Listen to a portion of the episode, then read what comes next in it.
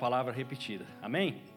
Feche seus olhos no seu lugar. Pai, em nome de Jesus, obrigado, Senhor, mais uma vez pela manhã, por esse dia, por tudo aquilo que nós já fizemos até aqui.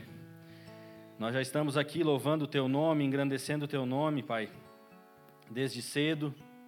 Nós colocamos a planta dos nossos pés ao chão, nós respiramos nessa manhã, então nós precisamos ser, como a Maísa falou, Pai, nós precisamos ser gratos em tudo aquilo que o Senhor tem nos dado.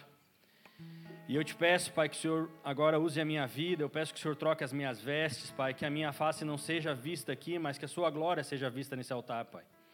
Eu peço que nada e nem ninguém venha atrapalhar aquilo que o Senhor já tem preparado nessa manhã, a começar por mim, Pai.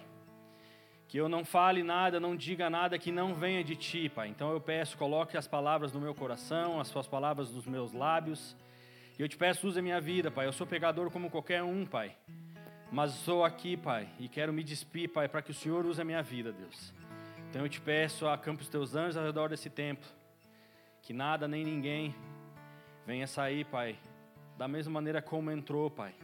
Que em nome de Jesus todos nós sejamos transformados pela tua palavra que se nós estamos aqui em busca de respostas, em busca de curas, que em nome de Jesus o Senhor venha nos dar nessa manhã, Pai. E eu te peço, Pai, mais uma vez, Deus, usa a minha vida, usa os meus lábios, usa o meu coração. Em nome de Cristo Jesus. Amém e amém. Então, como eu falei, na semana passada eu trouxe eu trouxe uma palavra onde eu dividi ela em duas em duas pregações, né? E o texto a qual eu, eu falei, ele se passa lá em Abacuque 3, uma, uma, uma passagem bem conhecida, Abacuque 3, 17 e 18. Ainda que as figueiras não produzam frutos e as parreiras não deem uvas, ainda que não haja azeitonas para apanhar, nem trigo para colher, ainda que não haja mais ovelhas dos campos, nem gado nos currais, mesmo assim eu darei graças ao Senhor e louvarei a Deus, o meu Salvador. Então esse texto ele nos ensina muito a respeito de confiança, ele nos ensina muito a respeito de ter fé em Deus, de confiar que ele tem o controle de todas as coisas. Deus ele sempre esteve, ele sempre estará nos olhando. Ele nos criou, ele nos fez criatura nessa terra e por isso um pai nunca deixa de olhar aquilo que ele mesmo criou, o seu filho. Mas nós precisamos escolher sermos olhados por Deus. Nós precisamos escolher sermos guiados por Ele. O nosso coração precisa estar nele para que assim a gente entenda aquilo que Ele tem para nós. De outra maneira, Ele vai estar olhando e nós não vamos estar sendo guiados por Ele. Porque nós não abrimos o nosso coração a Ele. E isso que nós fazemos aqui todas as semanas, todos os domingos, todas as celas, tudo aquilo que nós fazemos no nosso secreto isso torna a nossa proximidade com Ele. Isso, isso faz com que nós nos aproximemos cada vez mais dele, para que assim Ele possa nos passar aquilo que Ele quer realmente para as nossas vidas. Então, para que para você que não veio, para você que já esqueceu aquilo que nós falamos na semana passada, eu vou dar um breve resumo, para que no final de tudo isso as duas palavras se encaixem e tudo isso faça sentido. Então, na primeira parte desse texto, né, fala uh, mesmo que as figueiras não, uh, mesmo que as figueiras não produzam frutos. Quando nós olhamos para essa parte, e geralmente é o que nós pensamos, é aquilo que vem primeiro na nossa cabeça, é que mesmo que não haja fruto naquela figueira, Deus ele vai continuar olhando para nós. E isso está certo. Como eu falei, Ele nunca deixou de nos olhar. Mas o que Deus me mostrou nesse texto, e o que Ele colocou no meu coração, foi que mesmo que a figueira não produza o fruto, a sombra ela vai produzir. A figueira é uma árvore muito grande. Ela, né, quando ela atinge a sua idade aí, adulta, vamos dizer assim, ela se torna uma árvore muito grande, de um caule muito grande, de raízes muito grandes, de folhas muito grandes. Então, mesmo que não haja fruto na figueira, a sombra ela vai existir de qualquer maneira, porque as, fo as, fo as folhas estão lá. Então, para mim, a figueira nesse texto, ele nos representa a confiança que nós temos que ter em Deus. E para quem estava aqui, eu vivi isso na prática na semana passada, porque quando eu escrevi a palavra no sábado pela manhã, no sábado à tarde eu perdi o meu avô no Brasil. E eu pensei, agora o que, que eu faço? E aí Deus mandou, vai lá e lê a tua palavra, descansa em mim.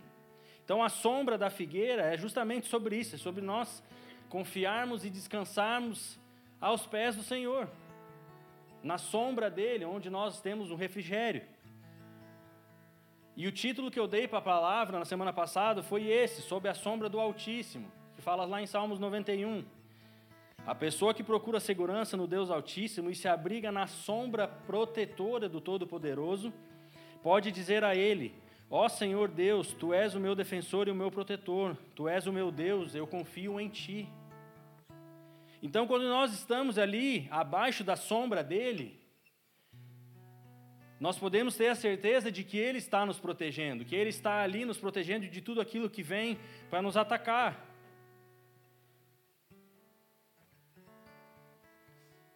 Eu comentei também na semana passada sobre um texto que Paulo escreveu aos Filipenses, fala lá em é, Filipenses 4:7, não sei se eu passei esse. Filipenses 4:7 que diz: "E a paz de Deus que excede todo o entendimento".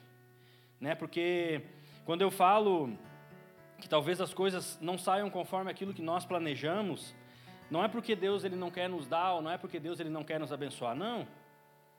Mas ele está fazendo da maneira dele porque Ele sabe de tudo aquilo que vai acontecer no dia seguinte.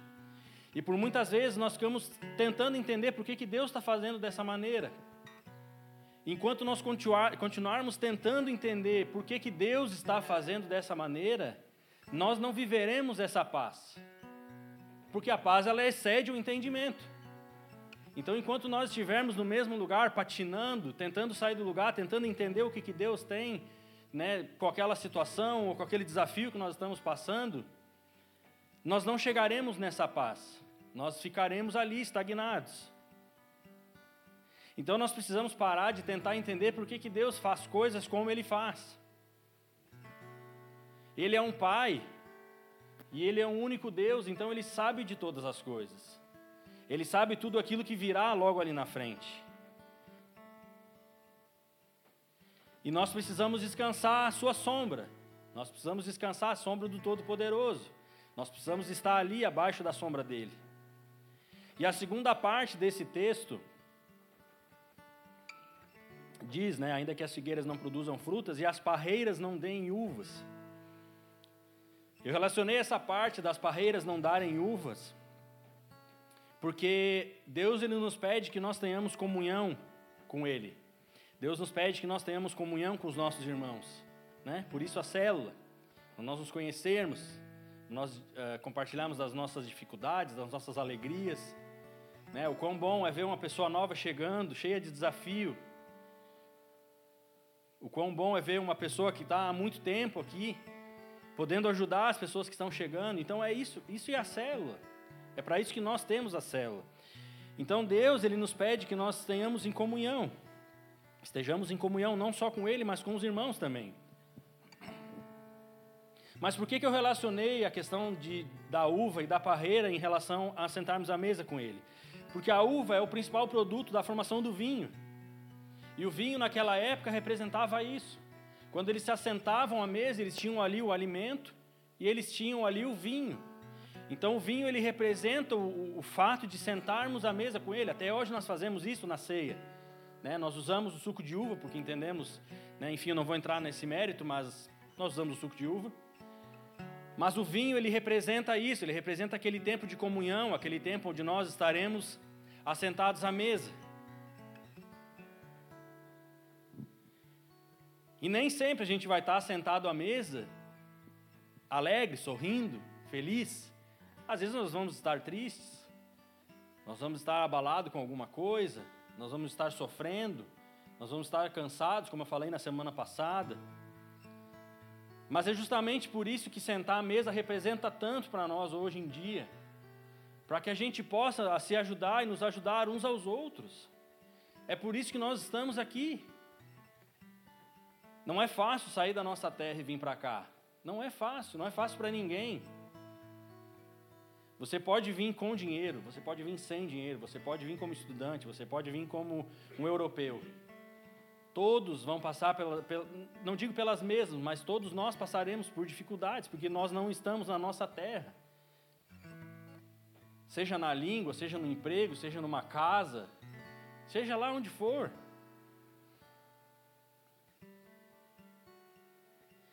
Então, mesmo que o momento que a gente esteja vivendo não seja um momento que a gente talvez escolha estar em comunhão com as pessoas ou escolha estar em comunhão com Deus, Deus ele sempre está disponível para escutar aquilo que nós temos a Ele, de escutar aquilo que nós temos, seja para pedir ou seja para agradecer, que nós venhamos agradecer mais do que pedir, amém? Mas Deus ele está sempre disponível para sentar à mesa com a gente. E talvez você pense que você não é merecedor de sentar a essa mesa. Quando nós temos a ceia, sempre falo isso também. Porque as pessoas muitas vezes não se sentem dignos de, de, de, de participar deste momento. Mas Deus, Ele nos diz lá em Mateus 11, 28, Venha a mim todos, não é eu, não é você, é todos, vocês que estão cansados de carregar as suas, as suas pesadas cargas, e eu lhe, darei, eu lhe darei descanso. Então, vinde a mim todos, todos, não é um ou dois, é todos, venham todos. Nós nos assentaremos à mesa com Ele, independente da maneira como nós estamos. E ali, naquele momento que nós estaremos ceando com Ele, naquele momento que nós estaremos em comunhão com Ele, nós passaremos a aprender sobre a palavra dEle. Nós passaremos a aprender sobre tudo aquilo que Ele nos deixou nesse livro. Nós começaremos a aprender da Sua palavra e nós começaremos a descansar na Sua sombra nós começaremos a ter prazer em estar em comunhão. Então, o resumo da palavra da semana passada foi isso.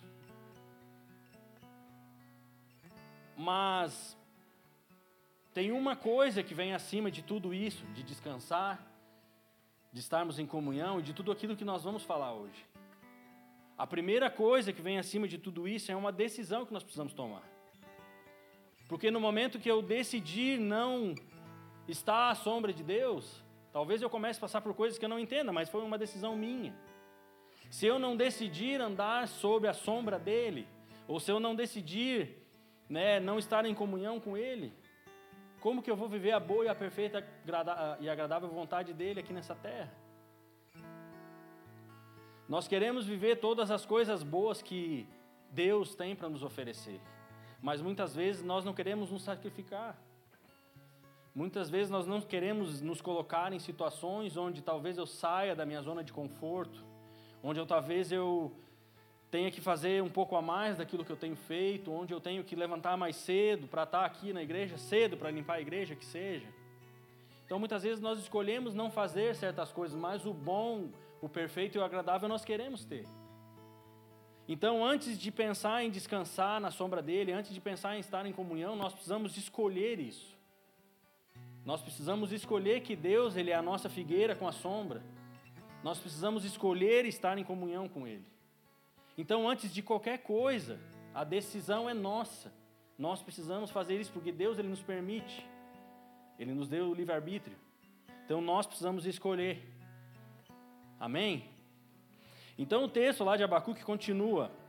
Vou ler do início de novo. Ainda que as figueiras não produzam frutas e as parreiras não deem uvas, ainda que não haja azeitonas para apanhar, nem trigo para colher, ainda que não haja mais ovelhas nos campos, nem gado nos currais, mesmo assim eu darei graças ao Senhor e louvarei a Deus, meu Salvador. Então, cada um de nós mudou para essa terra com uma motivação diferente. Cada um de nós mudou para essa terra, e se tiver irlandês aí me perdoa, porque talvez você não tenha se mudado mas mais na frente vai fazer sentido isso que eu vou falar, amém? Não sei se tem ou não, mas glória a Deus. Então todos nós mudamos para cá de uma maneira com motivações diferentes, com, com objetivos diferentes, em situações diferentes, não, não só financeira. Né? Talvez você tenha se mudado para cá porque você não aguentava mais os seus amigos no Brasil, queria viver algo diferente. Ou talvez você fugiu da sua família porque sua família já não estava mais dando certo e você precisava sair daquele ambiente. Ou talvez o seu objetivo era de fato vir para essa terra e aprender a língua local, aprender o inglês. Talvez o seu objetivo era fazer uma faculdade no exterior, fazer um mestrado, mudar de área profissional. Então cada um de nós saiu da nossa terra, seja no Brasil ou não, saiu com um objetivo e uma motivação para estar aqui. E quando nós chegamos na Europa, eu não sei vocês, mas quando eu cheguei aqui, a gente fica maravilhado com tudo, porque tudo é diferente. Mas na verdade quase tudo se torna igual, porque também tem ônibus, também tem rua, também tem carro, também tem trânsito. Depois que você passa a morar aqui mais um tempo, você começa a perceber. Mas quando a gente chega aqui, nós ficamos deslumbrados com aquilo tudo que nós vimos ao nosso redor. Meu Deus, como que vai ser? O que, que eu vou fazer? Só que uma das coisas mais fortes e que nós podemos sentir quando nós chegamos aqui é que essa terra nos dá muitas possibilidades, essa terra nos dá muitas uh, oportunidades. O que é bom e o que é ruim. Nós sabemos que se nós fizermos 10 horas trabalhando, nós vamos ter um salário X. Se nós fizermos 20, nós vamos ter o salário Y. E assim vai. Se nós fizermos 150, nós vamos receber 150. Então nós sabemos que quanto mais nós trabalhamos e quanto mais nós buscamos, mais nós recebemos o que é bom e o que é perigoso. Porque quando, a Maísa até comentou isso agora nos dízimos, né? quando nós temos um dinheiro no nosso bolso, nós temos um trabalho, nós pensamos que nós temos as rédeas nas nossas mãos, nós pensamos que nós temos o controle nas nossas mãos. Porque eu tenho dinheiro, qualquer coisa eu pago. Eu tenho dinheiro, qualquer coisa eu mudo de casa. Eu tenho, qualquer, eu tenho dinheiro, qualquer coisa eu vou viajar, ou compro um telefone novo, ou volto para o Brasil, ou faço o que eu quiser. Então o dinheiro, de uma maneira perigosa, ele nos dá esse essa liberdade, né, de nós acharmos que nós podemos fazer tudo. E isso que se torna muito perigoso, porque nós começamos a calcular o nosso tempo em dinheiro. Não estou dizendo que são todos, amém? Mas nós começamos a calcular, porque se eu for fazer determinada coisa, eu vou perder uma hora, e uma hora vale X. Então eu começo a depositar as coisas e as minhas, uh, o meu coração no meu trabalho. E isso que se torna muito perigoso, porque a gente deposita a nossa confiança no nosso próprio bolso. E começamos a achar que nós somos melhores, ou que nós podemos fazer determinadas coisas. Mateus 6, 19 a 21. Não ajuntem riquezas aqui na terra, onde as traças e a ferrugem destroem, e onde os ladrões arrombam e roubam. Pelo contrário, ajuntem riquezas no céu, onde as traças e a ferrugem não podem destruí-las, e os ladrões não podem arrombar e roubá-las. Pois onde estiver suas riquezas, aí estará o seu coração. Ou seja, Jesus ele nos alerta para que o nosso coração não esteja nisso, para que o nosso coração não seja depositado nisso, no dinheiro, ou naquilo que nós temos vivido em relação a, ao trabalho, ao dinheiro, amém? Porque lá no texto que nós já lemos umas 130 vezes de Abacuque, diz: Ainda que não haja azeitonas para apanhar e nem trigo para colher. A oliveira na Bíblia ela tem diversos significados.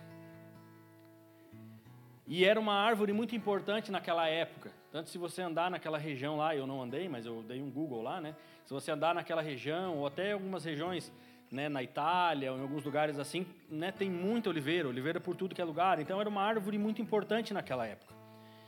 Não somente porque ela dava a oliva ali, né, a azeitona, né? Mas porque era algo relacionado à paz, ela tinha um, uma beleza ali, né? E ela tinha uma das características, né, uma das, das significados era de prosperidade.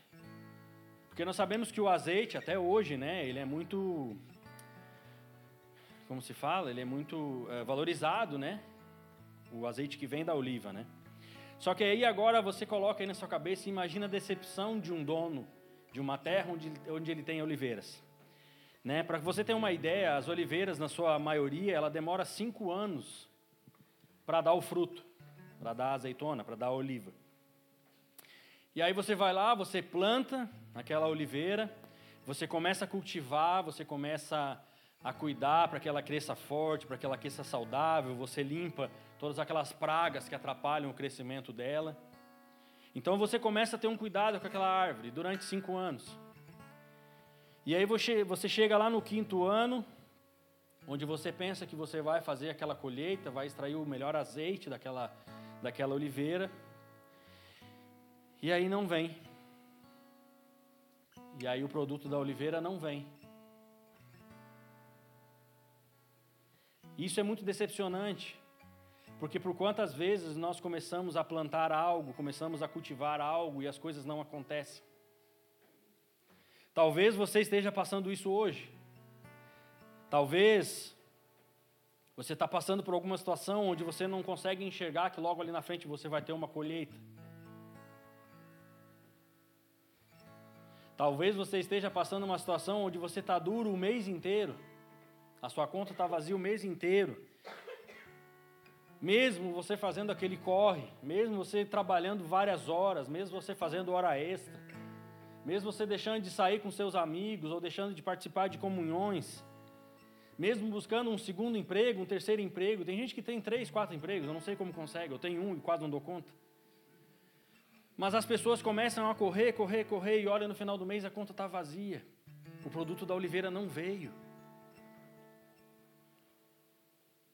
Você trabalha, trabalha, trabalha e não consegue desfrutar daquilo que você gostaria ou daquilo que Deus tem para você. Lá em Mateus 6 de novo, pois onde estiver suas riquezas, aí estará o seu coração. Onde nós temos depositado o nosso coração. Onde o nosso coração tem estado. Porque se nós estivermos com o nosso coração depositado nele, mesmo que essa conta esteja vazia no final do mês, nada vai faltar porque Ele está cuidando. E talvez o fato de não ter nada na sua conta seja por algum propósito, amém? Estou esperando o meu. Vou receber. Porque Ele não vai deixar de olhar ninguém. Ele não vai deixar de suprir aquilo que você precisa. Pode uma mãe esquecer de seu filho, mas eu nunca esquecerei de você. Então, quando Abacuque estava falando lá no texto dele sobre a falta de azeitona, ou que não tem o trigo para colher, ele está se referindo mais uma vez em confiarmos a nossa vida financeira no Senhor. Não estou falando de dízimos e ofertas, mas nós precisamos depositar a nossa confiança financeira nele. Nós precisamos fazer a nossa parte, nós precisamos levantar e trabalhar. A não ser que você seja herdeiro, não é o meu caso. Mas nós precisamos fazer a nossa parte. Eu, e, de novo, eu sempre falo isso. Quando eu falo algo relacionado a dízimos ou algo relacionado a isso, né, a, a ganhos, enfim, a trabalho, eu sempre repito a mesma frase. Você pode ter riqueza nessa terra, amém? Eu não estou dizendo que você não pode. Você pode. Mas onde está o seu coração? É isso que você tem que se perguntar. Quando você olhar sua conta estiver recheada de euros, amém? Eu profetizo que vai estar recheada de euros. O seu coração não pode estar ali. A tua conta vai continuar cheia, não tem problema. Mas o seu coração não pode estar ali. Então fica uma pergunta: O que tem motivado a viver nessa terra? É as riquezas que ela pode me proporcionar ou a dependência que eu tenho que ter em Deus? Por que, que eu estou aqui hoje? Qual é a minha motivação de estar aqui hoje? Qual é o meu objetivo de estar aqui nessa terra? É para aprender onde eu, onde eu preciso depositar o meu coração? Ou é simplesmente para fazer riquezas? É isso que nós, começamos, nós, nós devemos começar a fazer, é avaliar onde está o nosso coração. Porque, de novo, eu volto lá no início. De nada vai adiantar a gente falar sobre a Bíblia de capa a capa. A decisão sempre vai ser nossa de escolhermos estar sobre as, os propósitos de Deus ou não. A decisão ela sempre vai partir de nós.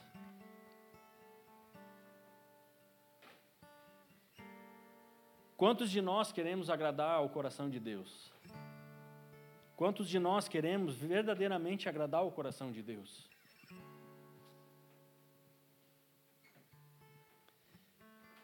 Como eu falei, não é fácil, porque quando nós chegamos nessa terra, a gente vê muitas oportunidades em relação a isso. Eu falo por mim. A gente começa a enxergar várias oportunidades e várias coisas que essa terra nos proporciona. E glória a Deus por isso. Mas o nosso coração, ele nunca, nunca pode estar depositado em coisas terrenas. Ele nunca pode estar depositado em coisas que amanhã ou depois nós perderemos. Eu estava conversando com a minha mãe na, na sexta-feira agora. E, enfim, eles estão passando por esse momento, mas estão bem, graças a Deus. E, e eu estava conversando com ela, né? Porque o meu avô, ele sempre teve... Na verdade, ele tinha alguns matos plantados, mas ele fazia produção de carvão. Quando eu era mais novo, ele sempre produziu carvão, né? Então ele tinha muitos matos, né? E aí quando vai chegando uma certa idade, eu tinha uma outra avó que falava a mesma coisa, ela dizia assim: Ixi, eu acho que eu só tenho mais um corte de mato. Porque o mato ele demora sete anos para ficar pronto, né? Então ele dizia assim: Ixi, eu acho que eu só corto mais um. Acho que eu não duro mais 14 anos, né? E aí ele dizia isso, ele falava assim: Ah, eu acho que eu só corto mais esse. Mas o coração dele não estava depositado naquele dinheiro que o mato proporcionaria, proporcionaria a ele. Ele não estava com o coração dele ali, mas ele sempre falava: Eu acho que eu só corto mais esse. infelizmente ele não conseguiu cortar nem esse.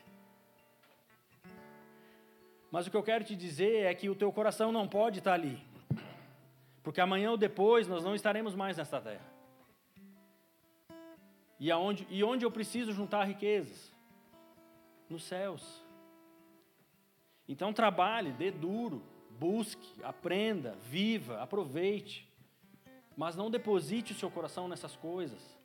Não deposite seu coração naquilo que você tem o poder de fazer. Eu posso levantar agora e ali numa loja comprar o iPhone 15 Plus, não sei o que, 1 tera e blá blá blá blá blá. Porque eu tenho esse poder. É isso que nós pensamos muitas vezes. Mas não é isso que Deus quer. Deus quer que o nosso coração esteja nele. Deus quer que o nosso coração esteja depositado nele. Amém? Hebreus 11, 6. Sem fé ninguém pode agradar a Deus. Porque quem vai a Ele precisa crer que Ele existe e que recompensa os que procuram conhecê-lo melhor. Então, quando de nós queremos agradar o coração de Deus? A Bíblia nos ensina. A Bíblia nos ensina diversas coisas sobre fé. E uma delas é que sem fé nós não conseguimos agradar o coração de Deus. Então, se nós queremos agradar o coração de Deus, a primeira coisa que nós temos que ter é fé. Nós precisamos ter fé para agradar o coração de Deus. A Bíblia também nos mostra e nos ensina que nós somos feitos filhos de Deus por meio da fé. Gálatas 3, 26. Pois por meio da fé em Cristo Jesus, todos vocês são filhos de Deus. A fé também é o que faz nós com que nós tenhamos livre acesso e confiamos em Deus. Efésios 3:12. Por estarmos unidos com Cristo por meio da nossa fé nele, nós temos a coragem de nos apresentarmos na presença de Deus com toda a confiança. Ou seja, por meio da nossa fé. Enfim, a Bíblia tem diversos exemplos onde fala sobre fé. Diversos. Desde o início até o fim dela. Então nós podíamos ficarmos aqui horas e horas falando sobre fé, falando sobre todos os textos relacionados à fé.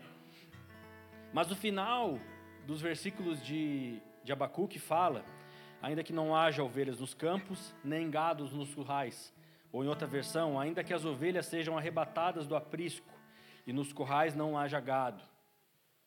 O que, que isso quer nos dizer? A Bíblia nos ensina que nós somos então salvos pela graça por meio da fé. A fé é o meio pelo qual nós recebemos a salvação e estabelecemos o um relacionamento com Cristo Jesus. É também por meio da fé que nós, que nós nos aproximamos dele, confiamos nas suas promessas e experimentamos a sua presença com orientações diárias. Então, se eu creio, eu tenho isso todos os dias, é uma coisa diária, eu tenho um relacionamento diário, eu tenho orientações diárias.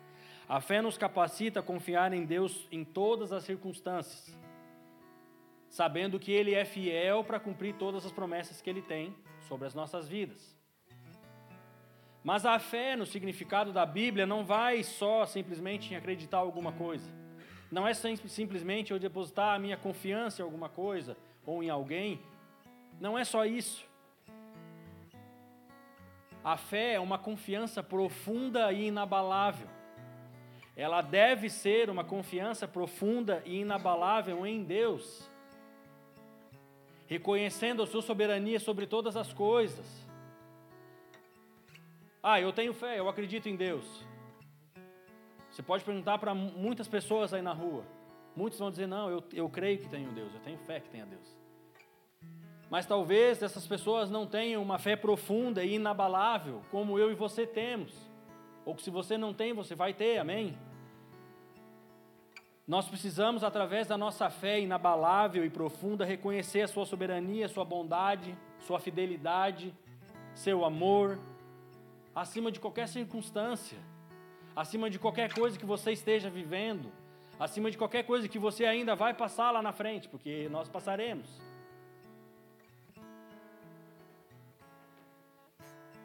A fé é a certeza daquilo que nós não podemos muitas vezes ver. É uma convicção que vai além de nós enxergarmos algo. É a convicção de que, mesmo que eu não entenda aquilo que está parado ali ou aquilo que vai acontecer ali na frente, isso não seja abalado em mim. A fé verdadeira nos leva a confiar nas promessas de Deus, mesmo quando a gente não pode ver. E isso faz com que a gente se submeta a Ele todos os dias. Porque se eu não vejo, a minha fé tem que ser mais forte ainda. Nós fazemos ao contrário muitas vezes. Eu não estou enxergando um futuro promissor, então eu estou começando a perder minha fé. Não, tem que ser ao contrário. Porque Deus está trabalhando naquilo, então é algo que eu não enxergo. E a fé é isso. Isso significa uma entrega total e verdadeira a Deus. Não simplesmente tenho fé. Ah, eu creio que Deus pode fazer. Amém. Mas você crê com toda a sua fé inabalável e profunda em Deus? Hebreus 11:1 A fé é a certeza de que vamos receber as coisas que esperamos, e a prova de que existem coisas que nós não podemos ver. Então a Bíblia nos mostra que nós receberemos coisas. Como eu falei, nós somos filhos do Deus Todo-Poderoso, de um Pai que nos criou, de um pai que nos formou. Então Deus ele vai dar aos seus filhos. Eu não tenho dúvida disso. Mas também a Bíblia nos fala e é a prova das coisas que nós não podemos ver. Essa definição da Bíblia expressa uma certeza interior, uma convicção prática em relação a coisas que nós vamos viver que nós não conseguimos ver. É simples, é só ler que nós vamos entender. E é exatamente isso que Abacuque escreveu lá naquele texto. Mesmo que as ovelhas sejam arrebatadas do aprisco e nos currais não haja gado, mesmo que com, com, com, os meus olhos naturais eu não enxergo mais as minhas ovelhas, mesmo que com os meus olhos naturais eu não enxergue mais as vacas, mesmo que com os meus olhos naturais eu não estou enxergando um futuro, mesmo que com os meus olhos naturais eu não estou vendo aquilo que Deus está fazendo ali na frente,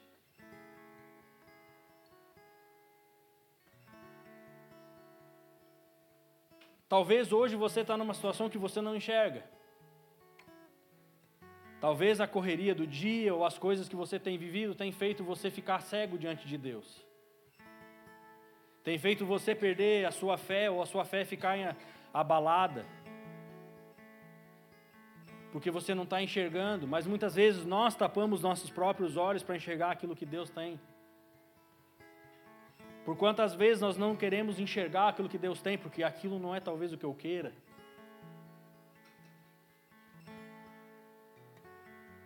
Mas Deus ele sabe o dia de amanhã. Eu não sei. Se eu tivesse perguntado para o meu avô o dia de amanhã, provavelmente ele diria que ele estaria vivo. Mas ele não sabia o dia de amanhã, mas Deus sabia. Então, de novo, é uma escolha. É uma escolha minha e é uma escolha sua vivermos por fé. Não é uma escolha de Deus. Não é Deus quem vai olhar para nós e vai dizer: não, o Miller vai ter fé, mas a Tata não vai. Não, todos nós temos esse direito de termos fé em Cristo, mas nós precisamos escolher termos fé em Cristo. Então, mesmo que as ovelhas não estejam mais nos currais, que elas tenham sido arrebatadas do aprisco, eu não estou mais enxergando fisicamente, mas eu sei que Deus vai fazer com que aquilo não me faça falta e com que aquilo não abale a minha fé, porque Deus ele está no comando de todas as coisas. Eu não preciso dizer isso, mas Ele está no comando de todas as coisas. Mas para isso a nossa, a nossa fé não pode ser abalada. Abacuque podia ter escrito todas aquelas linhas lá, mas a hora que ele visse, pô, mas cadê minhas ovelhas? Eu não sei se ele estava passando por essa situação, foi só uma coisa da cabeça dele, mas vamos, vamos dizer que ele estava lá e ele entrou no curral e não chegou mais nada. Ele podia ter escrito, não, isso aqui, isso aqui eu não vou poder escutar, porque eu não estou mais escrever, porque eu não estou mais vendo. Cadê Deus? Mas a fé dele era uma fé profunda, não era uma fé superficial. Nós cantamos aqui no louvor, quero ir mais fundo. Quero mergulhar nas tuas águas, quero te conhecer cada vez mais. Isso é fé. A fé faz parte de tudo isso. Nós precisamos ter uma fé profunda e não uma fé superficial, onde eu creio hoje, eu saio por aquela porta, eu até continuo crendo, mas a primeira dificuldade já me abala. A primeira dificuldade já faz com que eu fique pensando coisas, e Deus não me ama, e Deus não cuida mais de mim. Cadê tu, Deus? A gente tem que sair por aquela porta e a nossa fé não pode ser abalada, independente se nós estarmos aqui, lá na rua, no nosso trabalho, no nosso transporte público, onde quer que for, a nossa fé ela tem que ser a mesma sempre. Ela não pode oscilar hoje e amanhã de diferentes modos.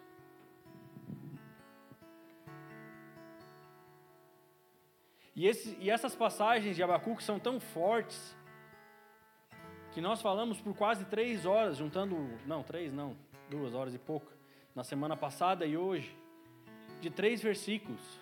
Dois versículos? Nem sei. Três, dois, três.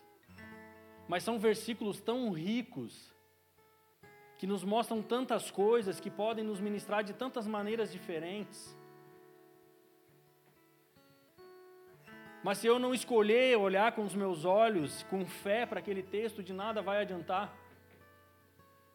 Se eu, se eu simplesmente ler como uma passagem, como um livro, de nada vai adiantar. E o resumo de tudo isso, o resumo de todos esses versículos que nós lemos, é que Deus ele está sempre esperando e disponível para que a gente se assente à sua sombra, para gente, que a gente esteja lá embaixo daquela figueira, no descanso e no refrigério de Deus. Essa é a primeira parte. A segunda parte é que Ele quer que a gente se assente à mesa com Ele. Mas se assente de verdade, não simplesmente para fazer uma refeição e já acabou, eu tenho que sair. Que a gente se assente a Ele com fé, porque a mesa é onde nos dá intimidade.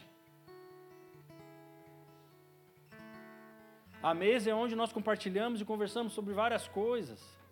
É na mesa que a gente se conhece. A gente está lá na célula, a gente dá uma palavra, a gente faz um louvor. Mas onde a gente consegue bater um papo e nos conhecermos é no momento da comunhão. Talvez fisicamente a gente não se assente à mesa, né? Nós, nós estamos ali no momento de comunhão. É um momento onde nós nos conheceremos como pessoas aqui. E é justamente isso que Deus quer, que nós nos assentemos à mesa com Ele, porque a mesa gera intimidade. A terceira coisa, Deus quer que a gente deposite o nosso coração aos pés dEle. Não nas riquezas que essa terra, ou, ou seja onde for, pode nos oferecer. Talvez a gente viva uma vida toda correndo atrás da máquina, sempre, como se diz, né? Sempre correndo atrás da máquina, correndo atrás da máquina, mas se o meu coração não estiver ali, nada disso me abala. Se o meu coração estiver nele, eu sei que talvez hoje eu sinta que eu estou apertado, mas amanhã ali na frente Deus vai prover porque o meu coração está depositado nele. Ele sempre cuidou e ele sempre vai cuidar para que não nos falte nada. Talvez é difícil de entender, porque dependendo da situação que a gente está, a gente pensa, meu, não, não, não faz sentido essa frase. Mas ele cuida. E por fim, a última coisa que fala nesses textos, que a nossa fé ela nunca seja abalada mesmo que os nossos olhos não enxerguem aquilo que está à nossa frente, mesmo que de maneira física a gente não consiga enxergar uma solução para o meu problema, isso de maneira alguma pode abalar a minha fé, porque os planos de Deus eles sempre são perfeitos.